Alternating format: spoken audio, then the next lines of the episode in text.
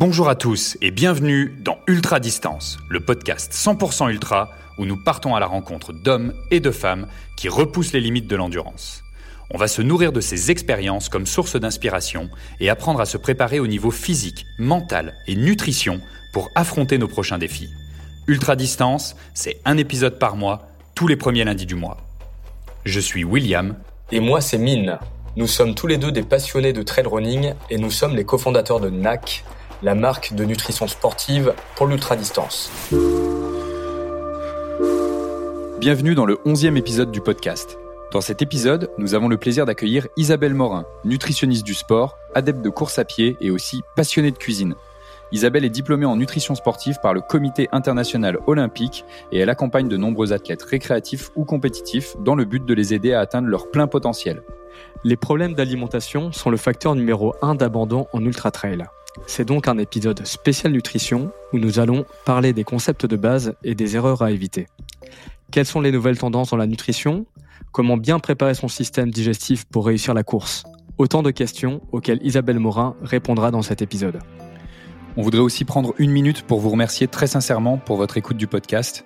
On vient de passer la barre des 20 000 écoutes en 6 mois, donc vraiment merci, merci beaucoup à tous. Pour nous aider, c'est très simple. Laissez-nous un avis sur Apple Podcast ou Spotify et parlez-en autour de vous.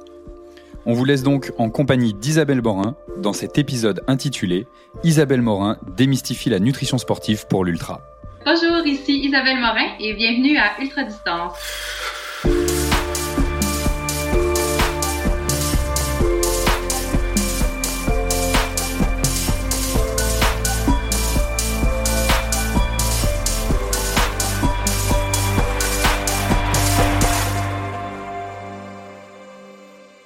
Salut Isabelle, on est très heureux de t'accueillir dans le podcast avec Mine. Salut Isabelle, merci d'être là. Ça me fait super plaisir d'être avec vous deux aujourd'hui pour le podcast. Écoute, euh, on s'est rencontrés cet été euh, à l'UTMB officiellement euh, en personne lorsque tu faisais le tour du Mont Blanc avec ton conjoint que je connais très bien. Et je sais donc qu'au-delà de ton métier de nutritionniste sportive, tu es avant tout une coureuse passionnée. Donc, euh, comme pour tous nos athlètes euh, qu'on accueille dans le podcast, euh, j'aimerais te poser cette première question pour ouvrir la discussion qui est pourquoi tu cours? C'est quoi ton why? Qu'est-ce que tu vas chercher dans la course à pied? Oui. Ah j'aimerais quand même rectifier que j'ai pas fait l'UTMB. Hein. Je l'ai vraiment euh, fait plus pour le plaisir, mais pas avec euh, le dossard. Donc, j'étais là pour euh, donner des conférences. mais pour répondre à ta question, écoute, la course, moi, ça fait partie de ma vie depuis toujours. J'ai commencé à courir dans un club. Là, j'avais 14 ans au secondaire. Puis, ça fait finalement, ça fait partie de mon mode de vie, c'est mon équilibre, c'est ce qui me permet de décrocher après une journée de travail, ce qui me permet euh, de voir des amis aussi, parce que inévitablement, après tant d'années, euh, j'ai plein d'amis qui sont dans ce milieu-là aussi. Euh, donc, c'est un peu tout ça, tout le, le plaisir que j'y trouve, puis le côté social, le côté expérience, le côté dépassement de soi aussi. je te dirais, c'est juste tellement intégré dans mon rythme de vie là, actuellement. Est-ce que tu participes à des courses euh, régulièrement euh, chaque saison? Oui, ben oui, moi je suis quand même plus une coureuse de route, je dirais. Donc euh, cet automne j'ai fait le demi-marathon de Toronto. sinon cet été j'ai fait aussi le 25 km du QMT. donc oui, des, courses là, c'est quand même régulier. Donc je m'entraîne dans un club, des intervalles et tout. j'ai quand même un bon volume d'entraînement parce que j'ai aussi des objectifs de performance là. Donc, tu es aussi nutritionniste donc, euh, pour la clinique du coureur. Euh, qu'est-ce qui t'a amené euh, à ce métier-là? Mais en fait, comme je disais, ça fait bien longtemps que je cours et pour moi, ben, l'alimentation, c'était un peu le volet qui allait de pair avec la pratique de la course à pied ou du sport. Donc, j'ai toujours été passionnée par la cuisine, par euh, l'alimentation. C'est ce qui m'a amené euh, à travailler en nutrition et le volet nutrition sportive m'a c'est un peu imposé de soi par euh, ma passion pour la course à pied. Donc oui, ça m'a amené à travailler entre autres avec la clinique du coureur, avec qui je collabore, avec qui j'étais notamment à Chamonix l'été dernier. donc avec eux, je fais des conférences, des formations, des des blogs aussi, mais je fais aussi euh, de la consultation au privé en nutrition sportive. Donc, beaucoup d'athlètes euh, de sport d'endurance, que ce soit en triathlon ou en trail aussi, évidemment. Euh, donc, c'est un peu là mon, mon créneau principal. Et ben, à travers ça, j'ai toutes sortes d'autres partenariats puis collaborations aussi. Est-ce que dans ton métier, justement, tu as vu un essor dans le nombre de patients que tu suis, en fait, qui pratiquent la course en sentier? Oui, je te dirais que dans les dernières années, la trail, ça a connu une progression fulgurante et dans ma clientèle, je le vois aussi là, de plus en plus. c'est une grosse partie de ma clientèle qui vient là, de ce milieu-là. Super, parce que l'objectif de ce podcast avec toi, c'est de démystifier donc la nutrition sportive pour l'ultra distance. Euh, donc pour notre auditoire qui nous écoute, on a plein de questions euh, donc euh, à te poser sur la nutrition sportive. Et on va commencer par les principes de base. Est-ce que tu peux nous dire c'est quoi les principes de base de la nutrition sportive? Oui. Donc, en fait, une des choses qu'on veut vraiment s'assurer quand on regarde au niveau vraiment de la nutrition sportive, c'est d'avoir, et de un, un apport énergétique qui est suffisant et de voir, puis surtout de bien comprendre que cet apport énergétique-là ne doit pas être fixe dans le temps. Donc, on a un programme d'entraînement qui va varier tout au long de l'année avec des charges d'entraînement qui vont être parfois plus faibles, parfois plus élevées. Donc, la règle de base, c'est aussi de venir périodiser notre alimentation en fonction de la périodisation de notre programme d'entraînement. Et donc, on veut s'assurer d'avoir un apport notamment en glucides qui va fluctuer euh, pour répondre à cette charge d'entraînement-là qui va varier. Donc, lorsque je m'entraîne davantage, mon apport en glucides doit aussi euh, augmenter pour couvrir les besoins énergétiques en lien avec euh, mon volume d'entraînement. Et un autre aspect que beaucoup, beaucoup d'athlètes négligent, c'est de s'assurer de bien répartir les protéines dans la journée. Donc souvent, la quantité totale ou l'apport total en protéines n'est pas un enjeu pour 99% euh, des athlètes que je vois, mais la répartition de cet apport-là en protéines dans la journée est souvent euh, finalement le problème. Donc beaucoup de gens qui consomment très peu de protéines le matin beaucoup en fin de journée. Donc, de s'assurer d'avoir euh, une répartition en protéines qui est beaucoup plus constante dans la journée pour assurer un bon processus de récupération parce qu'on le sait quand on fait une grosse charge d'entraînement. Oui, notre corps, là, on entend souvent parler de la fameuse collation de récupération dans un délai de 30 minutes, mais la réalité, c'est que quand je viens de finir un 5 heures d'entraînement de course en montagne, ma récupération, elle va au-delà du 30 minutes qui suit. Donc, euh, dans les 24, 48 heures qui suivent, mon corps est en processus de récupération. Puis le fait de m'assurer d'avoir cette répartition-là de mon apport en protéines, c'est super important aussi. Super intéressant. Euh, tu parles donc de glucides, tu parles de protéines. Est-ce que tu peux nous faire un petit euh, récap des principaux macronutriments pour les athlètes? Oui, tout à fait. Donc, on va avoir euh, dans les macronutriments les glucides qu'on retrouve principalement dans tous les produits céréaliers euh, et plus largement les féculents, donc pommes de terre, patates douces euh, vont entrer aussi dans les féculents, tout comme le pain, les pâtes, le riz. Les glucides, on en retrouve aussi dans tous les fruits, dans une moindre mesure dans les légumes et dans tout ce qui est les sources de sucre, donc les aliments sucrés en soi, les produits laitiers vont en contenir, euh, les aliments sucrés, le miel, le sirop d'érable, par exemple. Au niveau des protéines, donc euh, les protéines vont être principalement dans tout ce qui est euh, les aliments d'origine animale, la viande, la volaille, le poisson, les œufs, et aussi au niveau des protéines végétales dans les produits du soya, tofu, tempeh, protéines végétales, les légumineuses, les noix, les graines vont en contenir aussi. Et tout ce qui est plus lipide, donc mes matières grasses, ça, je vais les retrouver, euh, bon, évidemment, dans les aliments plus gras comme les noix, les olives, les avocats, euh, certains poissons gras comme le saumon, et dans les corps gras aussi, l'huile, le beurre, par exemple. Donc, les trois macronutriments, que sont les glucides, les lipides et les protéines, c'est ce qui m'apporte des calories, c'est ce qui m'apporte de l'énergie dans mon alimentation au contraire des micronutriments qu'on va peut-être aborder un petit peu tout à l'heure, euh, le fer, le calcium, les vitamines, etc. Euh, les micronutriments n'apportent pas d'énergie, n'apportent pas de calories. En quoi justement les micronutriments sont aussi importants pour les athlètes? Oui, les micronutriments, en fait, ils différents rôles. Euh, si on pense là, donc par exemple au fer, qui est un, euh, un, minéral qui est très important pour le transport de l'oxygène dans le sang, par exemple. Donc c'est sûr que quand on parle du transport de l'oxygène euh, chez un athlète, c'est euh, un enjeu qui est important. Donc une carence en fer, souvent ça va avoir des répercussions sur la performance de l'athlète. Donc là, je pense à celui-ci. On peut penser au calcium pour tout ce qui est santé osseuse. On va voir aussi qu'il y a plusieurs vitamines, minéraux qui sont impliqués dans le métabolisme de l'énergie. Donc, finalement, tantôt, j'ai dit, hein, mes glucides, mes lipides, mes protéines fournissent des calories, fournissent de l'énergie. Mais pour prendre cette énergie-là, puis finalement l'utiliser dans mes muscles, ben, j'ai besoin des vitamines, des minéraux aussi pour euh, faire ce travail-là. Donc, ce serait un peu trop long de passer au travers du rôle de chacune des vitamines, chacun des minéraux, mais il faut voir que c'est impliqué dans beaucoup, beaucoup de processus, dans tout ce qui est aussi euh, effet anti-inflammatoire, antioxydant. On va avoir là, certains enjeux euh, qui peuvent être pris en charge par certaines vitamines et minéraux également.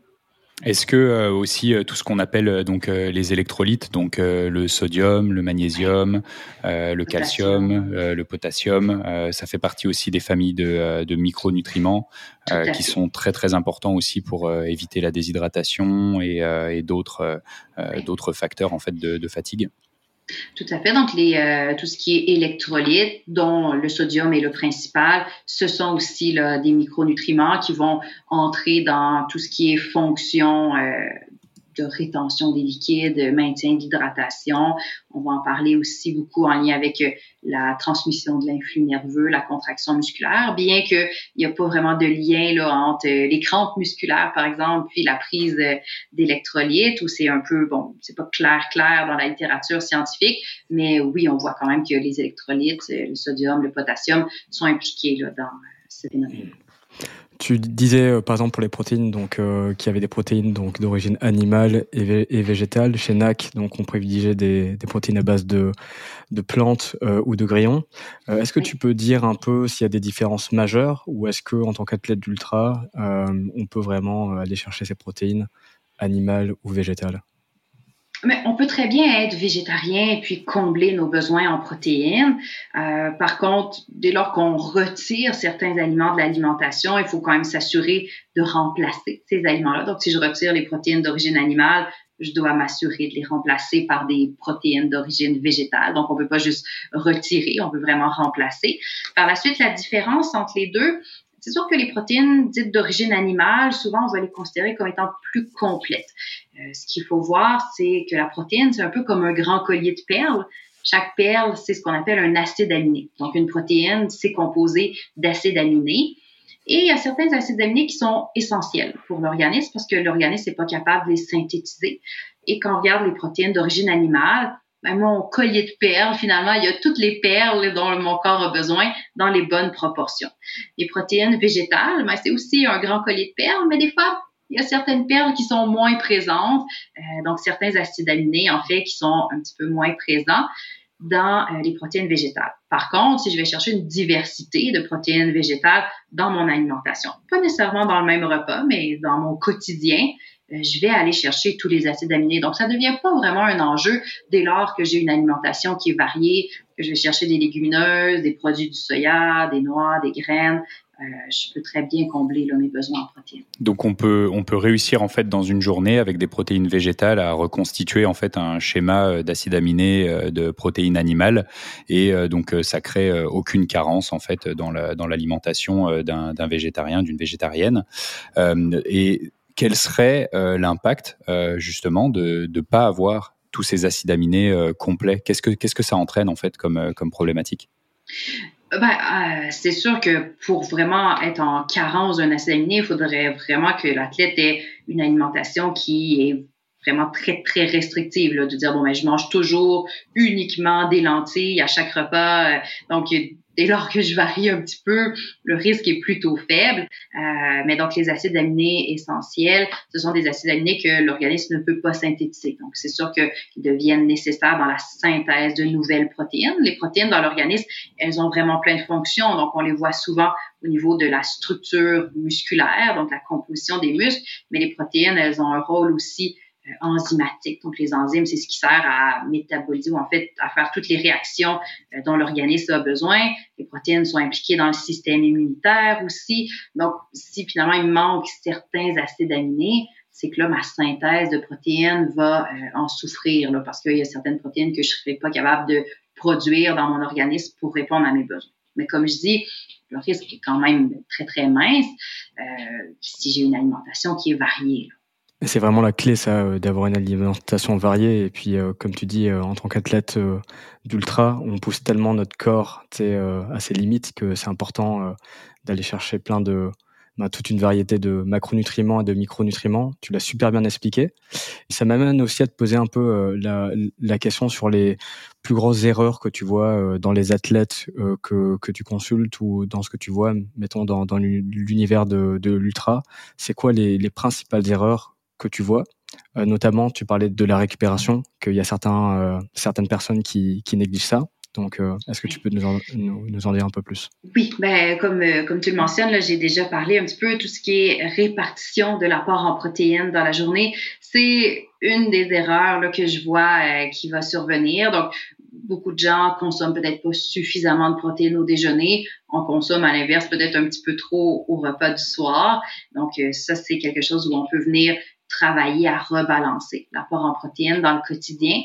Euh, j'ai mentionné aussi tout à l'heure l'importance de périodiser son apport en glucides en fonction de la charge d'entraînement. Donc, on sait un athlète d'ultra va avoir des moments où la charge d'entraînement va être très, très élevée. Et ce que je vois, c'est aussi là, certains athlètes qui ont de la difficulté à augmenter suffisamment l'apport en glucides pour euh, combler les besoins à ce moment-là. Donc, je dirais dans le quotidien, c'est les deux principales erreurs. Des fois, les athlètes qui ont de la misère à augmenter suffisamment l'apport énergétique euh, lorsque le volume d'entraînement est très, très élevé. Et quand, tu, euh, quand tu parles, euh, excuse-moi de, de, te couper, euh, Isabelle, quand tu parles de justement de cette répartition de la protéine dans la journée, euh, comment comment on peut s'adapter? Tu sais, c'est quoi l'idéal en fait, ou comment on doit calculer son, son idéal pour optimiser en fait cette répartition de la protéine? Ça doit être basé sur le moment où on s'entraîne. tu sais, quels, quels sont les, les, outils que tu peux donner un petit peu pour pallier à ça? Ben, Finalement, c'est que les protéines, il faut comprendre qu'on peut pas en emmagasiner. Hein, les glucides, souvent on va parler de la surcharge en glycogène, on emmagasine des réserves de glucides. Les protéines, ça marche pas vraiment comme ça. Donc, les protéines, le corps va les utiliser lorsqu'on les consomme et 3-4 heures après la consommation de mon apport en protéines, l'effet va euh, finalement s'estomper au niveau de la récupération musculaire. Donc, d'avoir un délai de 3-4 heures entre chaque prise alimentaire où j'ai un apport suffisant en protéines, c'est quelque chose à considérer. Évidemment, après ça, il y a les aléas un peu de la vie. Euh, si euh, finalement je vais m'entraîner, puis ça fait en sorte que j'ai un délai un petit peu plus long, de m'assurer d'avoir une bonne collation de récupération en finissant, euh, de structurer ma journée pour idéalement avoir au moins quatre moments où je prends un apport en protéines qui pourrait tourner autour de 30 grammes ou pour les gens qui veulent être très, très précis, on peut compter entre 0,3 et 0,4 grammes de protéines par kilogramme de poids corporel. Donc, quand on se pèse euh, en kilogrammes, là, on peut faire le calcul facile. Par exemple, moi, euh, qui fais 65 kilos, j'aurais besoin, oui, de, de environ 20 euh, et quelques grammes. 20 et quelques grammes de, de protéines par jour. Exactement. si on calcule rapidement 65 fois 0.03, ça nous donne 19.5. Donc, au moins 20 grammes de protéines par prise alimentaire. Donc, c'est pas pour le total de la journée, c'est par prise alimentaire, idéalement quatre fois dans la journée. Donc, ça, ce serait comme l'apport euh, minimal, au moins. Et pour euh, pour les glucides, euh, c'est quoi la, la, préconisation justement de tu vois de, de, de, prise de glucides et dans quelle mesure on doit le faire varier Tu sais, quand tu dis par exemple avec l'augmentation de la charge d'entraînement, est-ce qu'on doit faire x2 sur les quantités de glucides qu'on doit prendre quotidiennement ou c'est quoi un petit peu les, les mesures par rapport à ça? Oui, bah encore là, si on y va avec des mesures, c'est sûr, je veux pas non plus que l'alimentation devienne des mathématiques pour les gens. Hein. Quand on se met à parler de grammes par kilo puis de calcul, euh, ça devient plus difficile à transposer dans euh, le quotidien. Mais euh, donc, si on y va peut-être plus en termes de proportion de l'assiette, on peut se dire bon, lorsque ma charge d'entraînement est très très basse, je suis plus en période là, de transition ou hors saison on peut viser environ le quart de l'assiette sous forme de produits céréaliers ou de féculents. Et à mesure que mon volume d'entraînement augmente, pour une charge d'entraînement plus modérée, je peux aller chercher peut-être le tiers de mon assiette sous forme de féculents. Puis quand je suis vraiment dans une journée de haut volume ou une période de volume plus intense, je peux aller chercher la moitié de l'assiette sous forme de féculents à ce moment-là. Donc, pour vous donner un peu des lignes directrices, un entraînement à bas volume, entre 3 et 5 grammes de glucides par kilogramme par jour.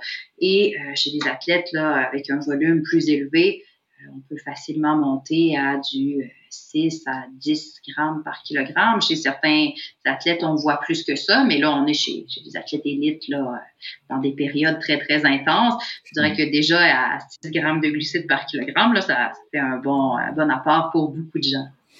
Pour continuer sur euh, les erreurs en fait que tu vois sur de, de l'ultra en règle générale euh, ou du trail euh, de, de, de, manière générale, est-ce que tu peux faire un point aussi sur les sur les erreurs pendant la course? Là, on a beaucoup parlé en fait mm. du, du en dehors de la course qui est hyper passionnant. Puis il y a un énorme travail, j'imagine, à faire de la part de, de, de, beaucoup de sportifs en fait dans cette sphère-là parce qu'on pense à s'entraîner énormément physiquement et on pense à se mettre dans le mal et à développer en fait notre capacité musculaire mais euh, souvent on a tendance à en oublier la nutrition en fait, qui est une une partie clé euh, de la réussite euh, de l'entraînement et qui vient solidifier en fait tout le travail qui est fait sur la piste ou dans les sentiers justement pour devenir meilleur. Et on sait que la progression, elle va justement venir par la récupération et la capacité d'avoir une bonne alimentation pour favoriser cette récupération là. Et sur sur de l'ultra, il y a aussi donc c'est encore un autre sujet, mais des, des erreurs qui sont produites pendant les courses qui sont donc euh, plus euh, court terme. Euh, est-ce que tu peux nous en parler un petit peu des, des, grandes lignes de ce que tu vois? Oui, mais je pense que je surprendrai personne en disant qu'une des principales erreurs, c'est de pas assez tester à l'entraînement ce qu'on va faire le jour de la course. on l'entend souvent de dire, ben, essayez jamais quelque chose de nouveau pendant la course, même si on l'entend souvent il y en a encore qui font cette erreur-là.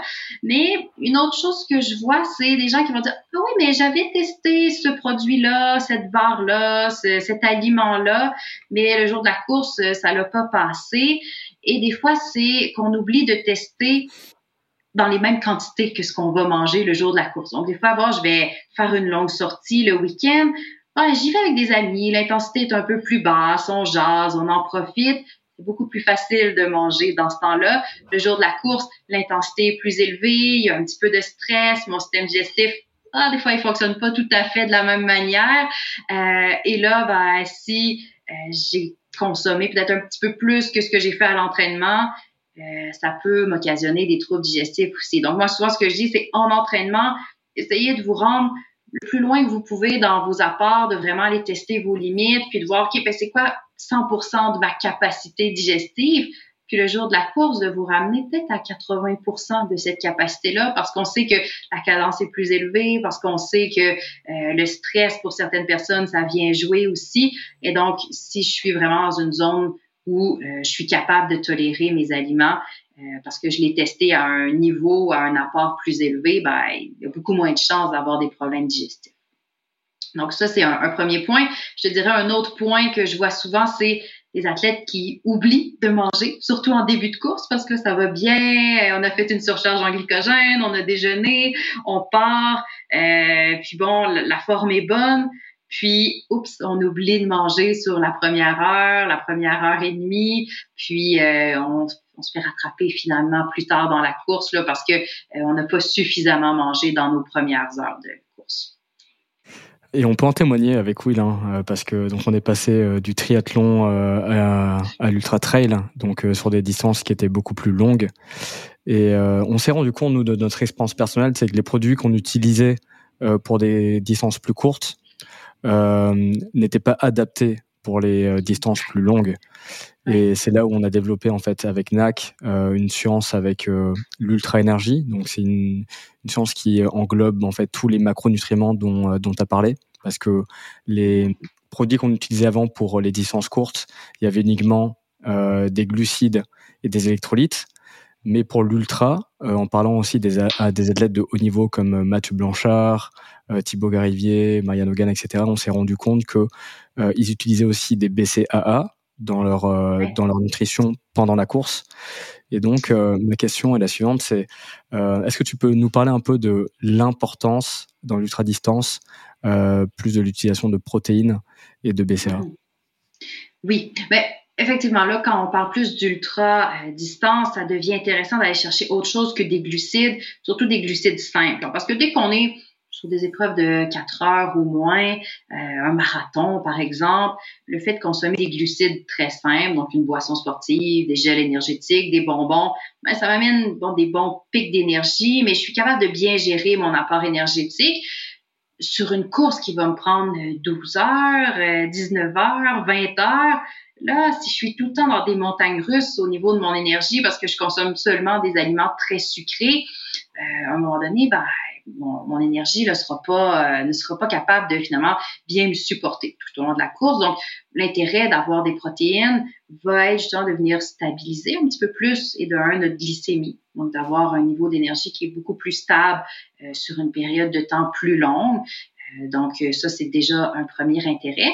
Ensuite, tu parles des BCAA. Donc, qu'est-ce que c'est les BCAA pour commencer? Ce sont trois types d'acides aminés. Donc, ces constituants-là des protéines, c'est des petites perles comme euh, je vous parlais tout à l'heure. Donc, trois, trois perles spécifiques dans ma grande chaîne de protéines. Et les BCAA, euh, sont composés en fait de la leucine, l'isoleucine et la valine. C'est les trois acides aminés.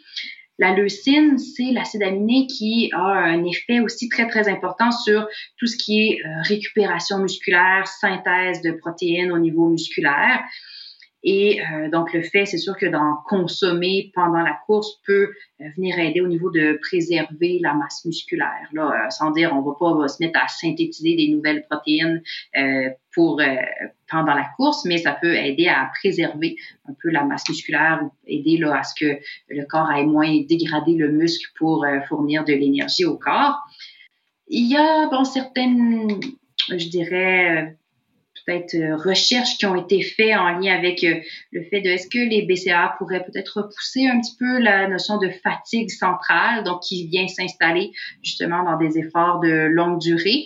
C'est pas nécessairement si bien supporté d'un point de vue scientifique. Il y a encore peut-être un petit peu de recherche à aller faire de ce côté-là pour euh, bien comprendre ces mécanismes-là, mais à tout le moins, ça n'a pas d'effet négatif. Donc, il y a quand même là, des mécanismes d'action qui pourraient supporter cette théorie-là que oui, sur une épreuve de longue distance, ça peut aider aussi à repousser un petit peu la sensation de fatigue centrale qui peut venir s'installer par moment.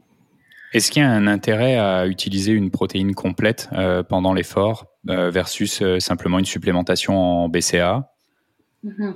Ben, la protéine complète va venir vraiment amener un, apport énergétique plus complet, va venir vraiment aider aussi à stabiliser la glycémie d'une façon qui est plus intéressante à ce moment-là. Donc oui, d'aller chercher euh, une protéine complète, soit dans les suppléments ou les aliments qu'on choisit de consommer, ça va être intéressant. Puis ça aide à un effet de satiété aussi, d'aller chercher une protéine complète, parce que les BCAA n'amèneront pas vraiment d'effet de satiété. Euh, la protéine complète va amener cet effet-là. Donc nécessairement, ben, sur une course de 3-4 heures, j'ai pas besoin d'aller chercher un effet de satiété, mais si je cours pendant 18-19 euh, heures, à un moment donné, euh, ça devient important aussi de ne pas ressentir constamment la faim parce que on passe par-dessus l'heure de certains repas. Alors que si je fais une course un peu plus courte, ben, je peux venir la cadrer en deux repas. Mais dans l'ultra, ben là, on doit remplacer un peu ces repas-là qu'on aurait normalement pris. Oui, tout à fait, tout à fait. Je voudrais aussi euh, rebondir sur euh, donc euh, la première erreur que tu as mentionnée, tu sais, dans le, le, le, manque un petit peu de tests à l'entraînement et de, de reproduire les, les vraies conditions réelles de la course. on voit de plus en plus une tendance à effectuer des week-end shocks, comme on les appelle, donc des week-ends de gros volume d'entraînement, trois à quatre semaines en fait avant justement de, de, de avant l'échéance de la course pour la plupart des athlètes qui s'y préparent. c'est est-ce que c'est quelque chose que euh, euh, tu encourages vraiment de, de se mettre dans ces conditions-là, de faire des gros volumes euh, à ce moment-là et d'en profiter pour tester et peaufiner justement sa, sa stratégie de nutrition lors de ces gros week-ends chocs? Tout à fait. Donc les week-ends chocs, c'est justement une super belle opportunité de tester où on en est dans notre euh, plan d'entraînement, où on est avec notre forme physique et aussi où on en est avec euh, notre alimentation, notre stratégie de course. Et le week-end choc, moi j'aime bien le vraiment dire aux athlètes, mais assure-toi que ton plan de nutrition est pas mal déjà cadré là, quand tu arrives à ton week-end choc pour le tester vraiment dans les mêmes quantités, les mêmes euh, apports que ce que tu vas faire le jour de la course. Donc, ça implique d'avoir fait des tests dans les séances d'entraînement qui précèdent. Parce que des fois, les athlètes vont justement trop attendre d'utiliser seulement les week-end shocks pour faire des tests alimentaires. Mais des week-end shocks, la réalité, c'est qu'on n'en fait pas toutes les semaines. Donc, ça nous laisse pas tant d'opportunités de faire des tests. Donc, oui, le week-end shock est super important, mais c'est de voir que en amont du week-end shock, je veux avoir testé aussi plusieurs choses. Puis là, des fois, les gens disent, oui, mais là, euh, tu sais, je planifie un week-end choc, mais le reste du temps, j'ai pas nécessairement euh, euh, le loisir de partir 5-6 heures là, dans ma journée. J'ai les enfants, j'ai ci, j'ai ça.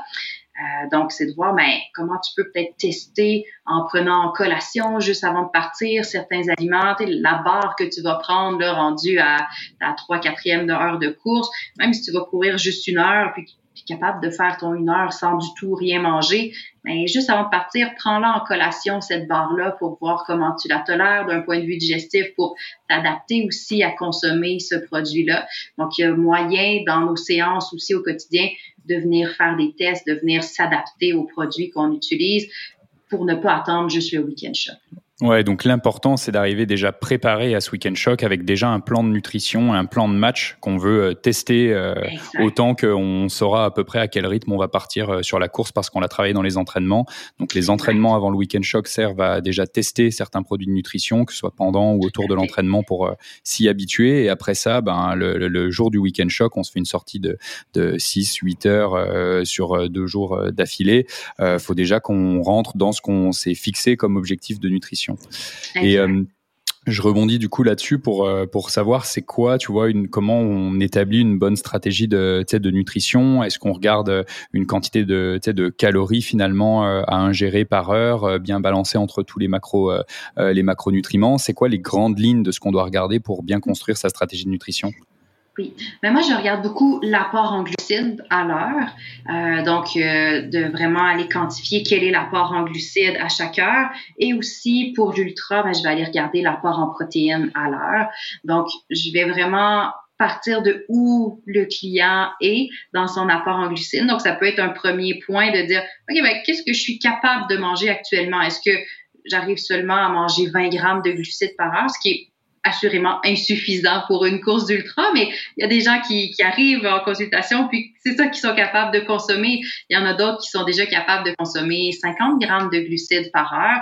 Donc, de voir bon, de où on part et c'est quoi euh, mon objectif aussi de l'autre côté. Donc, sûr, si j'arrive juste à consommer 20 grammes de glucides par heure, mon objectif, ce sera peut-être pas d'en consommer 90 dans deux semaines. Là. Euh, donc, voir qui on va avoir une progression dans nos entraînements justement pour essayer d'amener à développer cette tolérance-là. Euh, je vous dirais 50 grammes de glucides par heure, ça peut être un bon seuil minimum là, pour euh, de l'ultra. Puis évidemment, on peut aller au-delà de ça. Donc, euh, pour des athlètes là, plus performants, on peut très bien voir un 70, 80, 90 grammes de glucides par heure. Euh, ça reste plus difficile en course que, par exemple, en triathlon où on a une bonne partie sur le vélo, où on est euh, supporté, donc où on a moins d'impact digestif. Donc, il faut voir aussi que notre apport en glucides peut être un petit peu variable en fonction de la topographie du parcours de course. Si je suis dans une bonne descente, euh, ça cogne, ben, ça résonne beaucoup au niveau du système digestif. Ça se peut que cette heure-là, j'ai un petit peu moins d'apport en glucides, puis que je me rattrape sur l'heure d'après. Donc, il peut y avoir des petites fluctuations aussi. Euh, mais de regarder globalement ce que je prévois pour, disons, mes 12 heures de course, en moyenne, qu'est-ce que ça me donne comme apport en glucides? Euh, et donc, ça, ça peut être un bon, premier point de départ. Et sur la quantité de protéines, euh, de la même manière, qu'est-ce qu'il faut viser à peu près? Ben, moi, j'y vais souvent un 5 à 10 grammes de protéines par heure, là, euh, au moins, euh, que je vais essayer d'aller chercher. Super, super, super. C'est super intéressant. Ce que, ce que tu dis, et ça me rappelle justement euh, la conversation qu'on avait eue aussi avec Arthur Joyeux-Bouillon, donc dans l'épisode spécial du TMB, où il disait qu'il testait exactement son plan de nutrition mm-hmm. à la lettre à l'entraînement, comme s'il était en situation de course. Et c'est pour ça qu'il avait aucune surprise après le, jour euh, de la course et son UTMB, euh, c'était super bien terminé. Il avait terminé huitième. C'est pour ça qu'on dit que euh, if you plan to fail, you fail to plan. If you fail to plan, you plan to fail. Dans ce sens-là. Tout à fait. Donc, en fait, ça nous viendrait un peu jamais en tête de dire, ah, je vais m'inscrire à un 160 km, mais mes plus grosses semaines de volume, ça va être des semaines à 50 km d'entraînement. Donc, c'est la même chose d'un point de vue nutrition. Je peux pas m'attendre à bien faire pendant ma course si dans tous mes entraînements, finalement, j'ai eu des apports très, très minimes euh, du point de vue de l'apport énergétique. Et je pense que tu vois toute cette notion de planification en fait, elle vient tout de suite répondre à, à la deuxième erreur euh, que tu mentionnais, qui est d'oublier de s'alimenter. Euh, si tu commences déjà avec un plan de nutrition en tête, que tu as travaillé à la lettre et que tu es conscient en fait de l'importance de ce plan-là dans la réussite de ton effort, euh, ben c'est sûr que tu vas trouver des moyens de, de, te rappeler que tu dois commencer à manger tout de suite dès que euh, dès que dès que le départ commence, même avant le départ, quoi, de commencer à s'alimenter dans les 40 minutes, 45 minutes avant le départ et commencer déjà à avoir un petit apport en glucides euh, qui va permettre de euh, voilà de lancer de lancer la course et puis d'habituer le système digestif à tout de suite être en mode digestion euh, dans cette dans cette allure de croisière sur un sur une longue distance quoi. Tout à fait. Ben oui, on a beaucoup moins de chances d'oublier de manger si on l'a pratiqué à plusieurs reprises à l'entraînement, puis on sait où on s'en va. Si on prend le départ, puis on dit oh bah je verrai ce qu'il y a au ravitaillement, puis je vais m'arranger un peu comme ça viendra. Ben, les risques d'oublier à un moment donné puis de passer tout droit eh, sont, sont vraiment plus grands, là, c'est sûr. J'ai euh, une autre question encore hein, sur euh, des, euh, des, tendances un petit peu dans l'alimentation et dans la nutrition. Donc, on entend parler de plus en plus, tu vois, de la, filière lipidique, donc d'utiliser en fait les gras comme source d'énergie. Est-ce que c'est quelque chose qui fonctionne? Est-ce que c'est quelque chose qui se travaille? Est-ce que c'est quelque chose qui, tu vois, qui, fonctionne en parallèle en fait de la filière énergétique plus justement sur les, les, les, les carbohydrates, comme on mentionnait, sur les glucides? Et est-ce que voilà est-ce que c'est un mythe ou est-ce que euh, ou est-ce que c'est vrai qu'on peut euh, justement euh, entraîner sa, sa filière lipidique? Oui. Mais une des premières choses qu'il faut voir, c'est que dès lors que je fais des entraînements en endurance, puis que je développe cette capacité-là, j'améliore ma filière lipidique. Donc, si je compare un athlète d'ultra-endurance avec une personne sédentaire, la filière lipidique, ou en fait la capacité de mon athlète bien entraîné à aller utiliser ses graisses dans un effort physique est beaucoup plus grande que ma personne sédentaire qui se met à courir. Donc, euh, l'entraînement en soi cardiovasculaire vient d'emblée améliorer cette filière-là. Maintenant, si on veut l'améliorer davantage, le fait de faire des entraînements avec des apports en glucides plus faibles va permettre d'améliorer ce côté-là.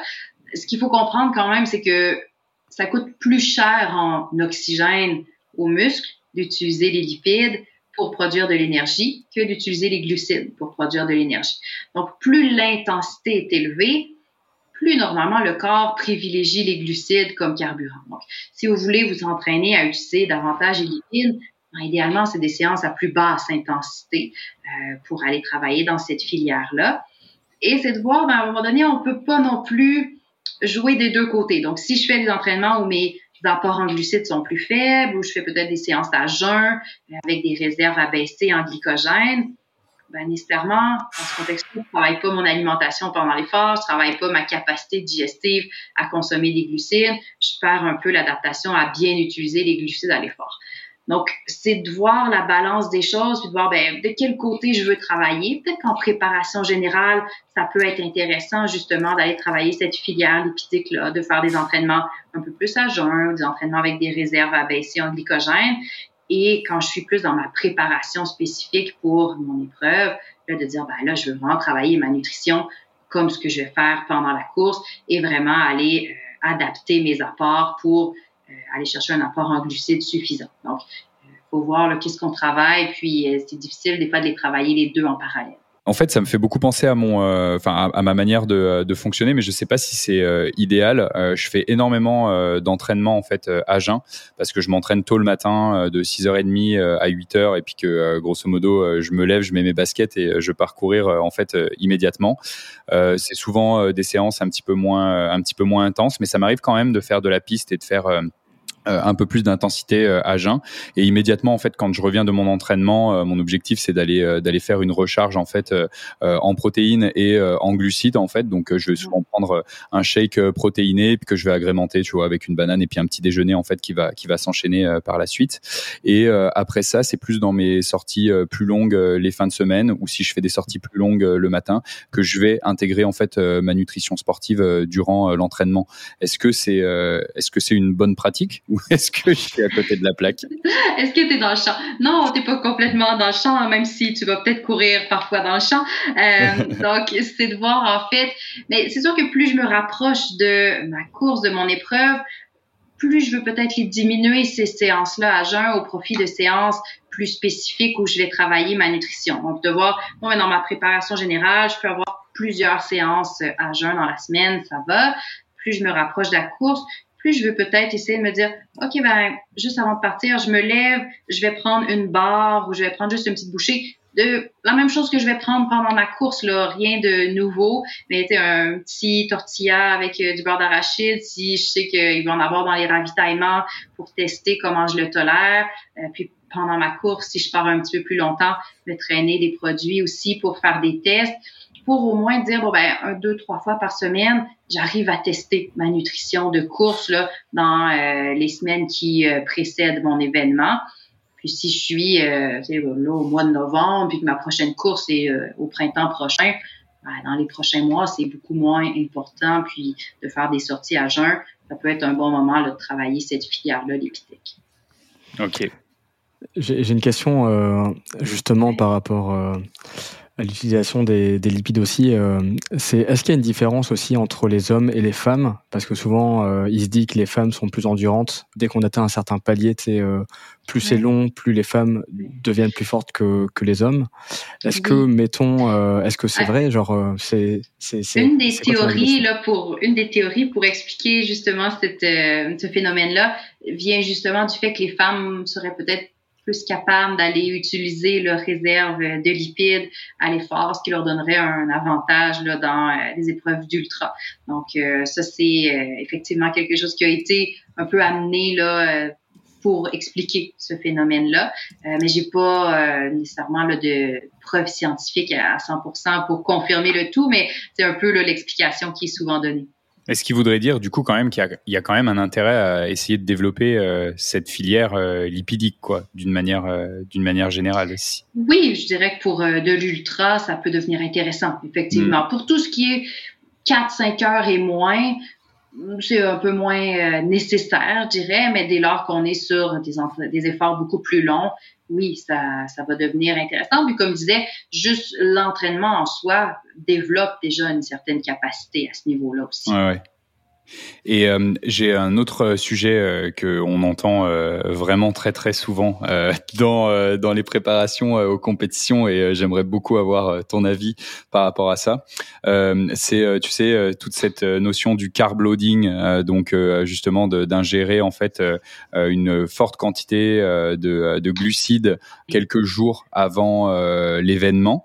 Est-ce que tu peux nous parler un petit peu de ce concept là déjà pour l'expliquer et après ça nous donner ton avis par rapport à ça et euh, peut-être des, euh, euh, des, études scientifiques s'il y en a eu sur l'impact d'un carb load sur la performance d'un effort. Oui. Donc, une surcharge en glycogène, finalement, qu'est-ce que c'est? L'objectif premier, c'est d'augmenter nos réserves de glycogène au niveau musculaire, donc de venir saturer au maximum ces réserves-là dans les muscles pour avoir une capacité là, qui est plus grande en prenant le départ. Donc, nos réserves de glycogène, normalement, on va considérer qu'elles sont bonnes pour une heure et demie, deux heures d'efforts à intensité modérée à élevée.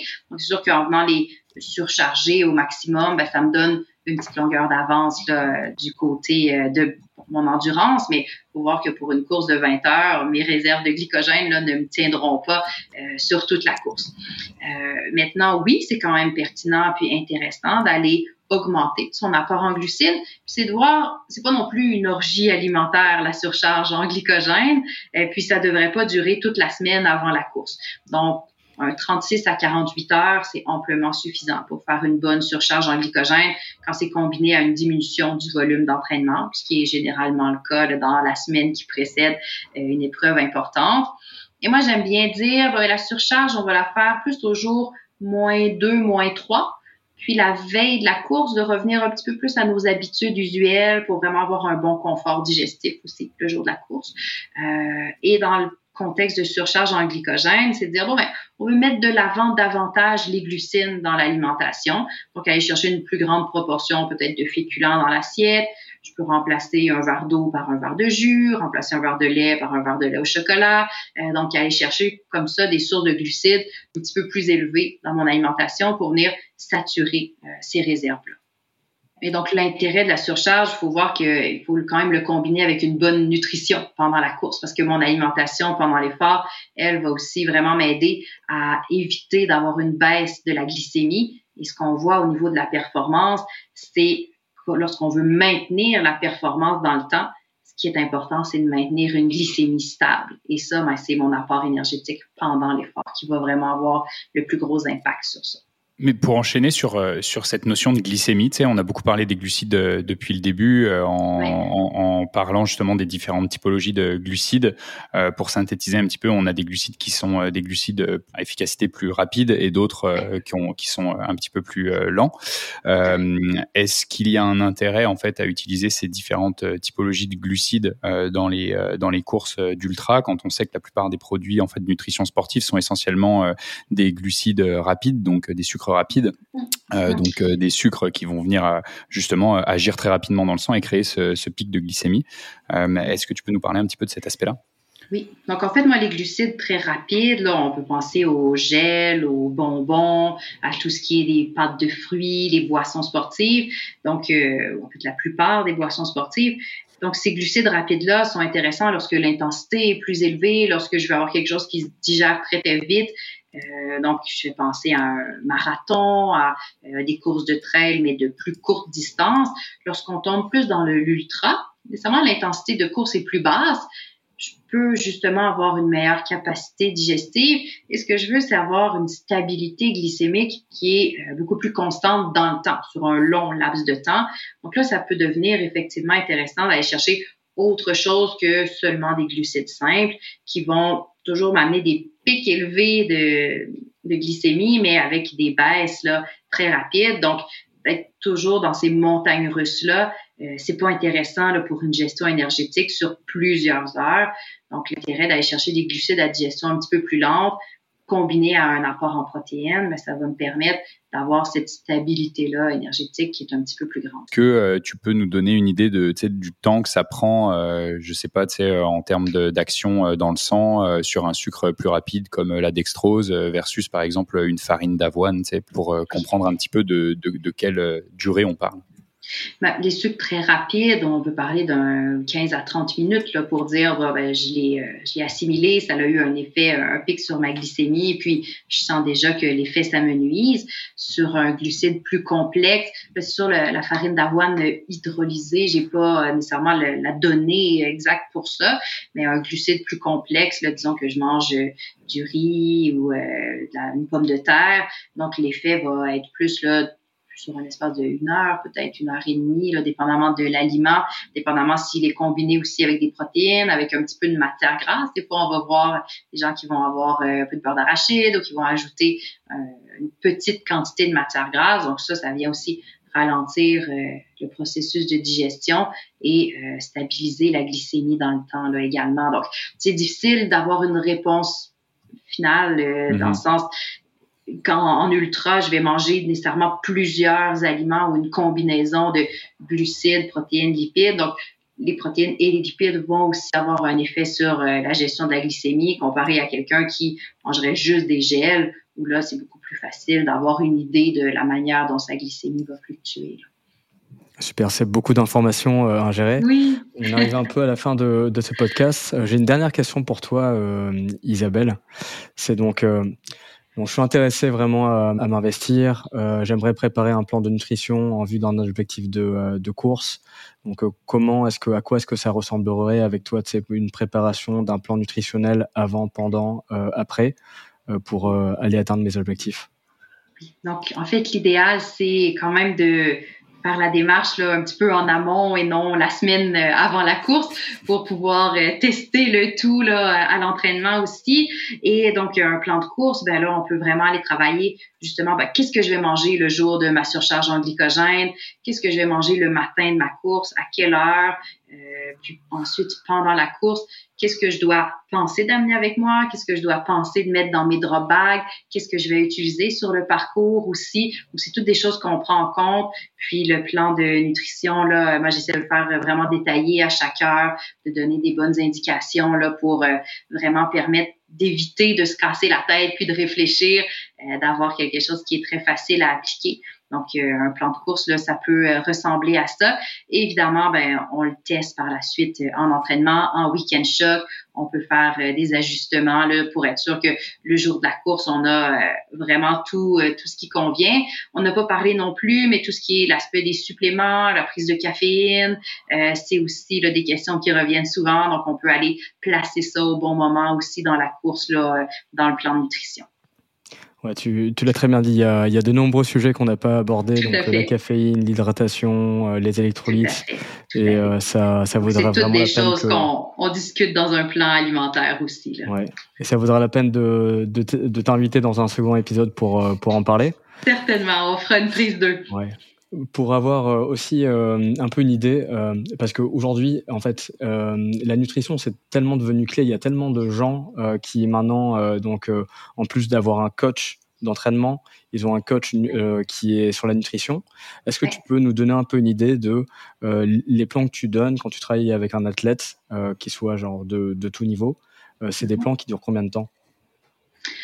Ben, en fait, là, moi, je vais pas, euh, je vais pas vendre une formule avec euh, 10 rencontres en nutrition, par exemple. quand quelqu'un me consulte, euh, on y va vraiment selon les besoins, puis les suivis sont planifiés euh, vraiment de manière individuelle selon chaque athlète.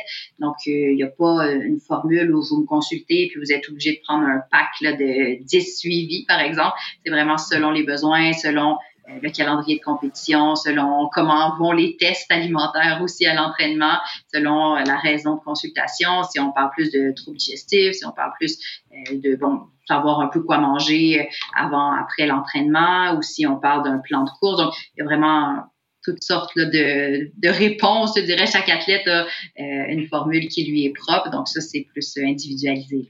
Tout est personnalisé, c'est ça. Exactement. Et, euh, et du fait, euh, Isabelle, euh, comment on peut te contacter Quel est le meilleur moyen de te, te suivre pour suivre tes conseils ou simplement se procurer tes services?